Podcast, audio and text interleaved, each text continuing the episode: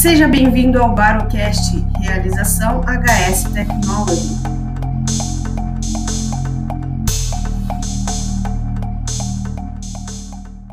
Olá, pessoal, sejam bem-vindos mais uma vez ao Barocast, um podcast que fala sobre baropodometria. Eu sou a Bruna Begosso e hoje eu vou bater um papo com mais um parceiro nosso aqui, o Felipe Moura.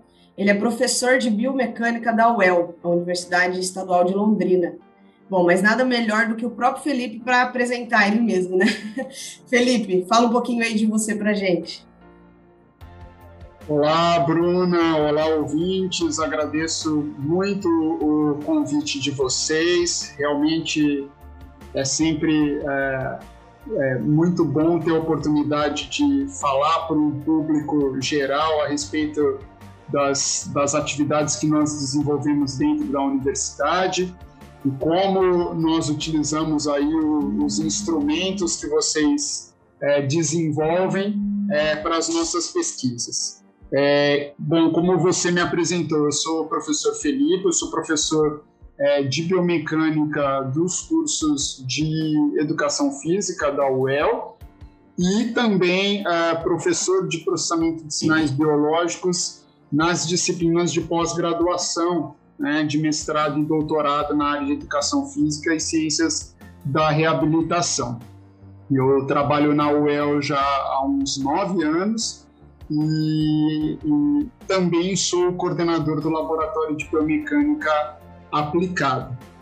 É, vocês devem estar se perguntando nesse momento o que, que é exatamente uhum. essa biomecânica, né? O exatamente. Que que é, o, o, que faz um professor de biomecânica. Uh, bom, ainda mais, é, para falar a verdade, esse tipo de pergunta eu recebo até dos meus próprios alunos da área de educação física, viu, Bruna? Porque é, quando o pessoal ouve a palavra mecânica, eles. Já muito, dá uma assustada. Muitos, muito sabiamente, exatamente, muito sabiamente eles já associam a mecânica que eles viram no ensino médio é, da área da física, não é? Uhum. E, e, é justamente isso. Eu costumo dizer a eles o seguinte: quando você quiser saber o significado de uma palavra, pega essa palavra e, e tenta uh, entender como que ela foi composta, né? Então, biomecânica, a gente divide a palavra em bio, sistemas biológicos, né?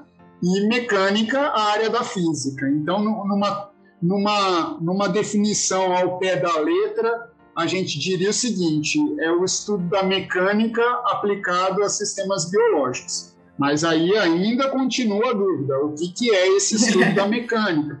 né? Vamos supor aí, ó, não lembro, professor, eu ainda não cheguei nessa fase dos meus estudos. É, o que, que a biomecânica, o que, que a mecânica necessariamente faz? A mecânica é uma área da física que se preocupa em entender as forças e os efeitos dessas forças uh, no corpo.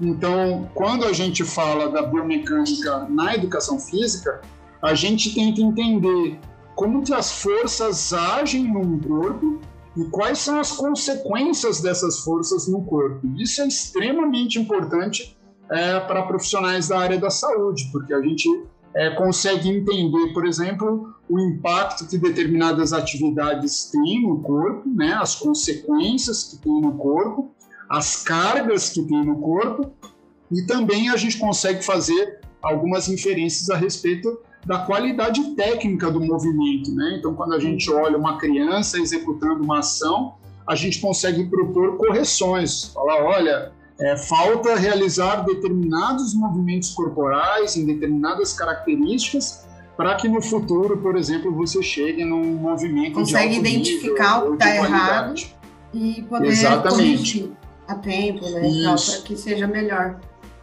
Isso, em detalhes, né, em informações quantitativas acima de número, acima de tudo, né, números que expressem esse esse movimento. Legal. Então, basicamente, é isso que eu faço dentro da universidade: pesquisa e ensino nessa área maluca aí da biomecânica que os alunos da educação física tendem a gostar, mas se assustam quando chega a parte dos números. Legal. Vocês envolvem várias pesquisas, né, no laboratório. Como que é? Como que é o trabalho lá, necessariamente, assim? Como, quais são as pesquisas que vocês desenvolvem, assim? É, bom, como, como eu disse na minha apresentação, nós temos é, um laboratório que, que é chamado de Laboratório de Biomecânica Aplicada. Então, qual que é a ideia do laboratório? A ideia é que a gente aplique os conhecimentos da biomecânica em problemas do cotidiano, correto? Então, certo. por isso que a, a, ideia, a ideia de aplicado. Então, não é necessariamente é, um laboratório para desenvolvimento teórico, mas sim um laboratório para resolução prática de é problemas prática. encontrados uh, na sociedade. Então, é, nós temos pesquisas de diversos níveis lá, desde a iniciação científica, que são aqueles alunos que estão começando a fazer pesquisa, que ainda estão na graduação, até as pesquisas de mais alto nível, que são realizadas pelos nossos pesquisadores, os alunos de mestrado e doutorado. E na maioria das vezes, essas pesquisas são uh, o carro-chefe do, do, nosso laboratório. Então, uh, atualmente eu posso dizer que nós temos dois, duas linhas de pesquisa no nosso grupo. Uma linha que ela é bem é, é, restrita ao laboratório, que são análises de movimento minuciosamente avaliados por nós, por meio da biomecânica. Então, é, são análises como a corrida, a pedalada, a caminhada, em diferentes condições, com a utilização de diferentes equipamentos, e isso avaliado de uma maneira muito controlada, que é dentro do laboratório, com equipamentos específicos. Alguns desses equipamentos é, que a gente utiliza é, são de vocês, por sinal, né, da, da baropedometria, né, instrumentos validados que dão com muita destreza, muita qualidade as informações que a gente precisa. E a gente tem uma outra linha do, do laboratório que é completamente fora das, do espaço físico do laboratório, que é em campo, são pesquisas de campo que se propõem avaliar uh, é, atletas de diferentes modalidades esportivas durante a competição. Então, o que a hum, gente faz é rastreamento de atletas é, durante a competição, e aí a gente consegue extrair parâmetros de desempenho físico, técnico e tático desses atletas, das mais diversas modalidades.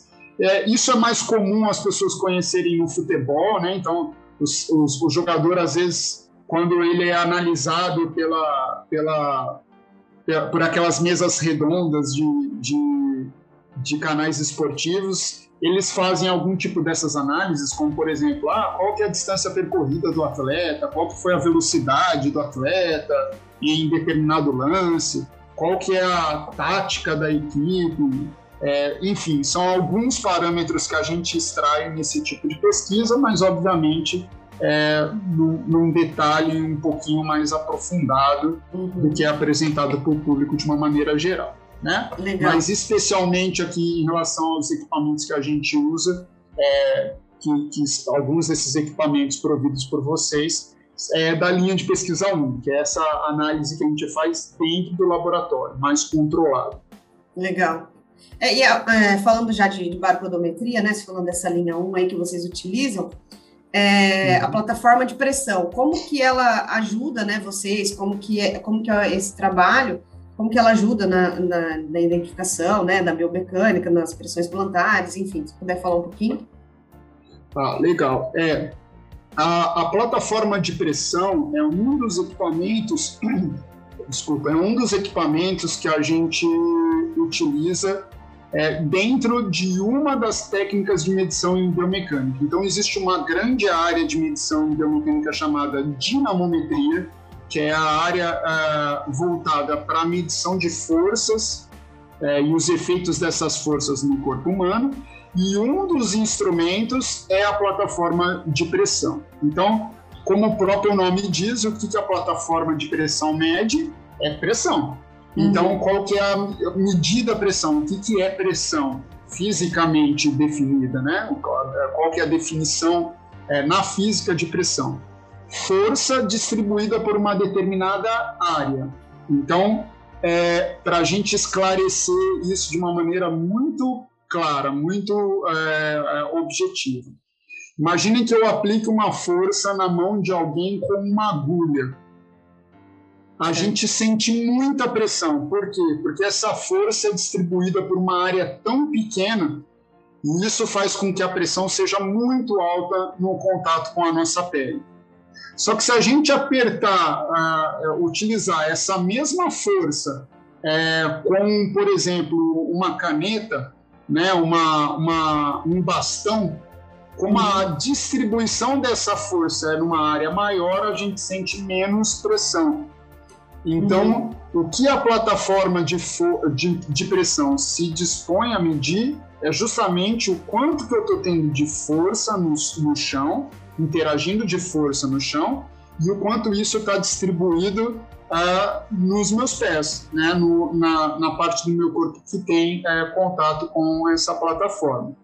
Então, para talvez os ouvintes uh, visualizarem o que eu estou querendo dizer, é o seguinte: imaginem a gente pisando numa plataforma de força é, com um tênis, numa plataforma de pressão, desculpa, uh, com um tênis, e imagine a gente pisando numa plataforma de pressão com um salto alto. Uhum. O salto alto tem uma, uma área muito menor, né? As meninas aí sabem melhor do que eu e podem falar. Tem uma área muito menor, né? Aquela base do, do salto é pequenininha. Pequeno, então sim. a pressão que a mulher sofre na planta dos pés, na hora que ela está apoiando os pés, é muito maior, porque ela tem toda a carga dela distribuída num ponto pequenininho que é o ponto do salto. Quando ela está com o tênis, não, é a mesma carga distribuída por uma área muito maior. Então a pressão tende a diminuir. Legal. Então é isso que a gente mede na plataforma de pressão. Né? E aí você me pergunta, e como que a gente usa isso nas nossas pesquisas? Bruna, para muita coisa. E eu trago alguns exemplos para vocês é, bem objetivos. Sim. Primeiro, é, avaliação de pisada das pessoas. Então, as pessoas muitas vezes desenvolvem determinadas patologias ah, é, musculares, é, oste, é, é, é, osteomioarticulares, né, na articulação, no osso e no músculo, por conta de desvios de, de pisada. Então, são pessoas que, na época, na infância, na adolescência, não, não corrigiram o seu padrão de pisada e aí acabam chegando na, na adolescência ou na fase adulta com dor na coluna, dor no quadril, dor no joelho e não sabe o porquê. E aí, quando a gente vai ver, o grande problema que essa pessoa tem é um padrão de pisada irregular. São aquelas pisadas muito para fora, muito para dentro, que acabam gerando uma pressão muito grande em uma parte do pé, e aí a pessoa, para tentar amenizar isso, começa a compensar no tornozelo. Aí o, o, tornozelo começa a um determinado momento falar: não aguento mais levar essa roupa sozinha. O joelho ajuda aí de alguma maneira. O joelho começa a ajudar também de alguma maneira. Aí vai o joelho, o quadril não consegue também dar conta do recado vai para o quadril, vai para a coluna vertebral e as pessoas acham que o problema é local, né? Existem uhum. inúmeros estudos que mostram que parte dos problemas de coluna está lá embaixo, né? Porque a pessoa tem um, um problema de pisada muito claramente é, diagnosticado. Então essa é uma das avaliações que a gente faz. Outra avaliação que a gente faz é do próprio calçado esportivo. Como é que a gente sabe que aquele calçado esportivo é bom ou ruim? Ele ameniza as cargas durante a corrida, durante o salto, durante o exercício físico que eu faço? Não sei, eu tenho que medir isso utilizando algum instrumento. Uhum. A plataforma de pressão é uma delas. A gente sabe, por exemplo, que se o pé sofrer uma pressão uh, acima de um determinado limiar, é naquele local que vão começar a aparecer bolhas, calos que podem é, se agravar no futuro a ponto da pessoa precisar é, fazer uma cirurgia, por exemplo, de joanete ou de um calo que tem no calcâneo por conta de, de uma mecânica de movimento irregular. Então, muitas vezes a gente é, avalia utilizando as plataformas de pressão. Só para vocês também, os ouvintes, terem uma ideia do quanto isso é importante, tem um estudo muito recente que mostrou que as chuteiras utilizadas no futebol elas promovem uma compressão, uma pressão muito acentuada é, no quinto metatarso, que é o nosso dedinho do pé. Né? Uhum. Então, quando o jogador de futebol corre e muda de direção, existe uma pressão muito grande ali na base do dedinho. E aí você fala assim, nossa, mas qual que é o problema disso? Além de formar calo, bolha e tudo mais. Incomodar. O problema é que é um ponto do pé que ele sofre muito estresse e ele não se recupera desse estresse. E aí, qualquer impacto que às vezes ele pode sofrer naquele lugar, ele sofre uma fratura. Às vezes, um impacto que nem é muito alto, ele sofre uma fratura e não entende o porquê. Fala, nossa, tomei um pisão aqui no meio do jogo uhum. e nem foi um pisão tão forte na hora que fui fazer a radiografia por uma fratura. Pois é, porque era um ponto que estava tão desgastado já, não tinha condição de se recuperar, porque sofria muitas compressões, uhum. que estava fragilizado e sofria a, a pressão, é, sofria a fratura. Recentemente até fiz uma postagem sobre isso, falando do caso do Neymar. Né? O Neymar teve duas, três fraturas recorrentes no mesmo lugar. Uhum. E quando a gente olha o lance, o lance é muito simples. Ah, foi uma trombada que ele recebeu lá no jogo, né? Uhum. Nem pareceu um lance tão grave. Na hora que a gente olha, fala, poxa, foi, foi uma fratura. Né? Então, é, a plataforma de pressão poderia é, nos ajudar a ter feito esse diagnóstico antes e prepará-lo para isso, né? Legal. Então, poder fazer é, as correções necessárias. Legal. Fazer as correções necessárias, exatamente. Uma outra aplicação da plataforma de pressão que é o, uma medida que nós chamamos de centro de pressão, que a, a abreviação nos estudos de biomecânica a gente chama de COP, porque é um termo em inglês, Center of Pressure, então vira COP. O que, uhum. que é o centro de pressão? É o ponto onde a força resultante se encontra. Então, pensem o seguinte comigo: imagina que você está em pé paradinho. Agora, uhum. o seu centro de pressão é um ponto entre o seu pé direito e o seu pé esquerdo. Se você tiver com esse equilíbrio é, corporal, distribuindo bem o seu peso igualmente no seu pé direito e no seu pé esquerdo, o centro de pressão é um ponto que fica ali no meio do caminho entre o pé direito e o pé esquerdo. Uhum. Tudo bem? Certo. E por que, que esse centro de pressão ele é importante? Porque ele pode ser utilizado para avaliação de equilíbrio. Uhum. Então, imaginem, imaginem que uma pessoa, por exemplo, acabou de passar por uma cirurgia de tornozelo, de joelho e tudo mais, e eu quero ver se ela reestabeleceu o equilíbrio dela. Eu posso colocar essa pessoa em pé, em cima de uma plataforma de pressão, e medir o quanto que ela está tendo de oscilação no COP, porque se esse COP, esse centro de pressão, oscilar muito para frente, para trás, para esquerda ou para direita, significa que essa pessoa está se desequilibrando bastante. Então, essa é uma outra aplicação da plataforma de pressão.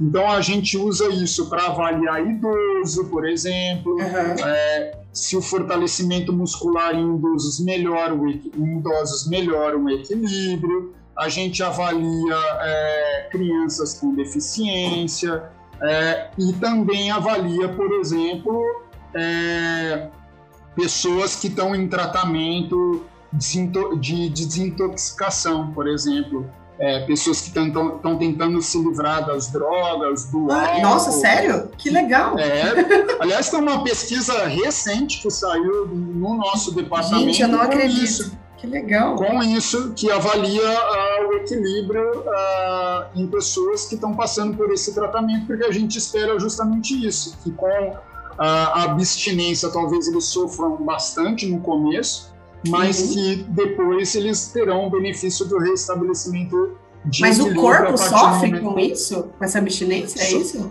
Sofre, sofre demais, né? Um dos, uma das consequências da abstinência é justamente um distúrbio em controle motor mesmo, né? A dificuldade Nossa, de se manter estável, se manter em equilíbrio, né? Então, uhum. A ideia é que com o tratamento você restabeleça os seus padrões de, de equilíbrio de uma pessoa saudável, né? Uhum. Então, é, é, existem estudos, sim, utilizando a plataforma de, de pressão de vocês é, no tratamento dessas pessoas é uma grande contribuição da área de educação física, a ponto de mostrar Nossa, os benefícios de estar limpo, né, ou de se livrar uhum. das drogas é, no aspecto motor mesmo, né? Legal. Ah, e a gente e a gente é, tem que pensar não só na pessoa jovem, né? Imagina naquele idoso Sim. que além da degeneração da idade, né, já tem prejuízos em equilíbrio e força, ainda tem a dependência é, alcoólica ou a dependência das drogas. Então, o risco de queda é muito maior, né? o risco de fratura é muito maior. Então, essas avaliações servem assim de um, é, como um diagnóstico excelente para a gente no tratamento. Poxa então, vida, são é essas outras aplicações. Nossa, é muita aplicação é. legal, né? Muita coisa bacana que dá para fazer. Tipo, que dá para analisar, né? Que dá para estudar e tal. Nossa, muito detalhe que dá para extrair, né? Exatamente, e, e eu nem estou falando ainda da, das outras áreas, né, que são das áreas mais clínicas, assim, da, do pessoal da fisioterapia, da medicina. Então, é o que eu sempre comento com os meus colegas da medicina. Eu falo, olha, eu acho que tem que ter uma plataforma de, de pressão em toda a clínica, porque como, como é que a gente avalia é, a, a, os parâmetros anatômicos da pessoa é, sem considerar o que coloca a pessoa em contato com o chão, que é uhum. o, a, a, relação entre o pé e e, e o chão, né? Uhum. Então eu costumo muito dizer isso para os meus colegas da medicina e da fisioterapia. Olha, tem uma plataforma de pressão porque o diagnóstico começa pelos pés, o movimento começa pelos pés. Então uhum. é, é, o nosso primeiro, a, a nossa primeira inferência, a nossa primeira análise. Então, Sim, a sustentação de tudo, né? Exatamente. Então, por exemplo, é, tem um, um, médico que constantemente envia pacientes ao nosso laboratório para serem avaliados após é, cirurgia de ligamento cruzado anterior. Então, a pessoa fez lá o, a reconstrução do ligamento, ela demora cinco meses para reabilitar completamente os movimentos. Só que a gente só dá alta para essa pessoa para ela voltar a fazer exercício físico, voltar a jogar o esporte dela lá, quando ela reestabelece alguns parâmetros motores e o equilíbrio é um deles. Então, uhum. é, a gente muitas vezes usa isso como parâmetro. Ó, a gente, por exemplo, coloca a pessoa de pé do, é, de, com um pé só no chão, que é o, o pé saudável, e certo. coloca depois com o pé lesionado. Enquanto a pessoa não restabelecer um percentual bem próximo do, do membro saudável, a gente não libera essa pessoa para voltar a fazer exercício, porque a chance de se lesionar de novo é, é absurdamente maior. Então, são parâmetros que a gente extrai a partir dessa plataforma. Então, é. além dessas avaliações estáticas, a plataforma de pressão tem a vantagem de avaliar uh, dinamicamente a interação do pé com o solo. Então, é justamente nesse momento que a gente consegue ver, a partir do momento que a pessoa entra com o calcanhar no solo, como é que ela começa a distribuir essa força em toda a planta dos pés. Então, tem um estudo uh, feito por uma, por uma aluna nossa aqui da UEL, que, que investigou a plataforma, os resultados da plataforma de pressão com os diferentes tipos de pé. Ai, então vocês já devem ter ouvido falar de pessoas que têm o pé chato, né? Sim, que é o pé chato, né? É aquela pessoa que tem o pé inteirão em contato com o solo, né?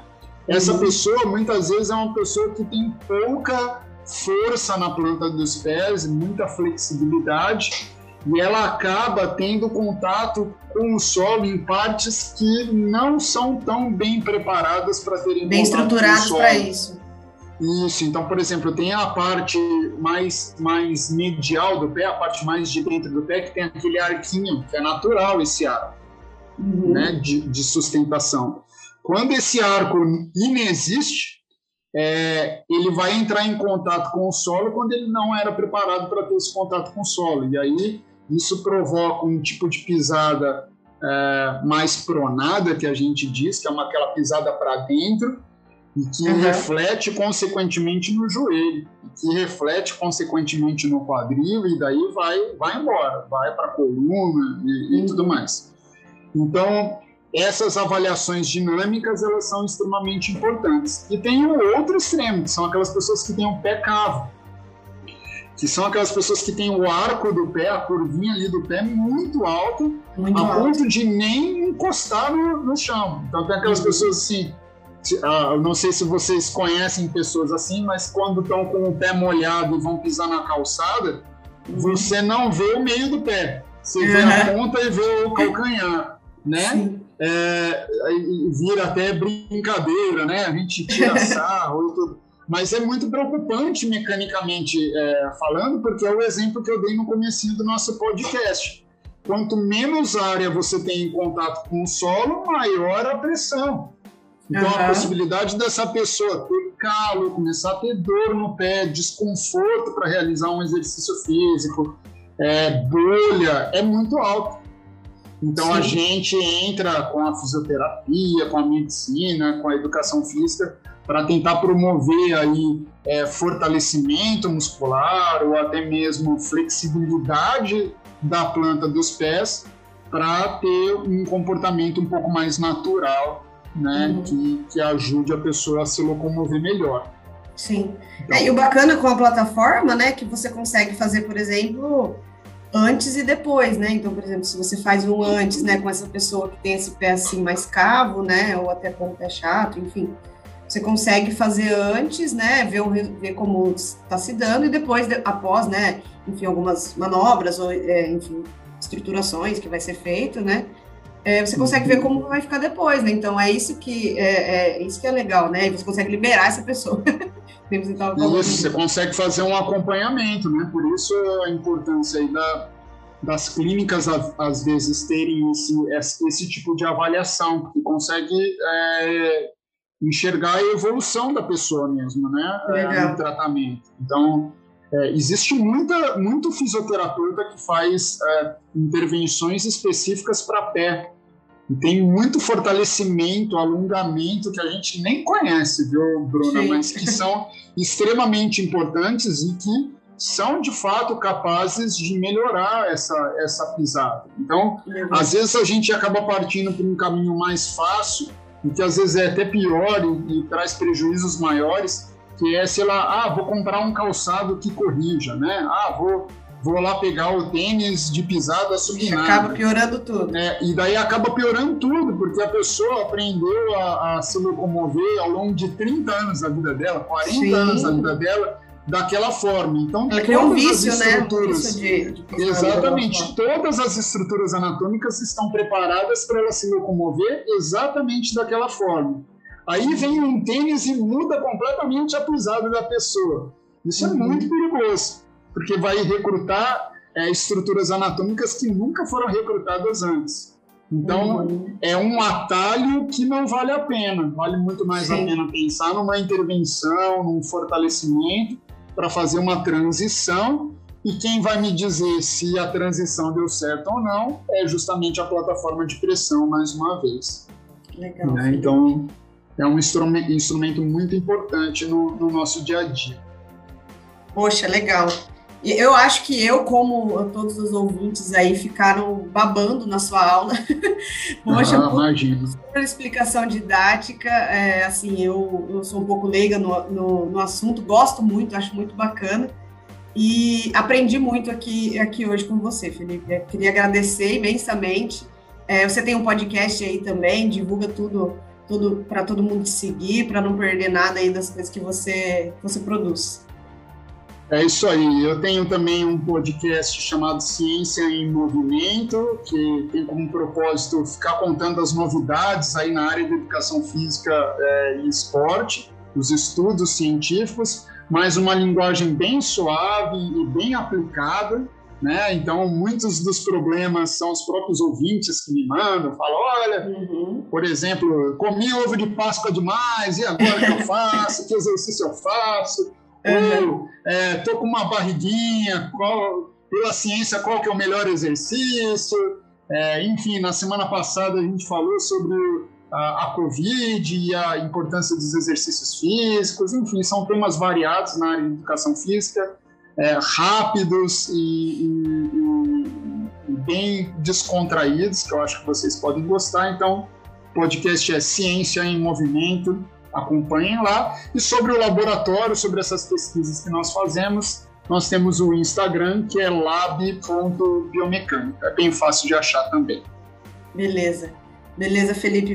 Obrigada, muito obrigado mesmo por ter participado.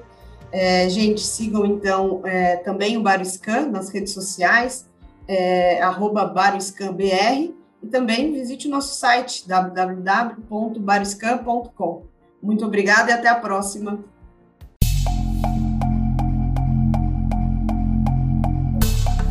E esse foi o BaroCast, realização HS Technology.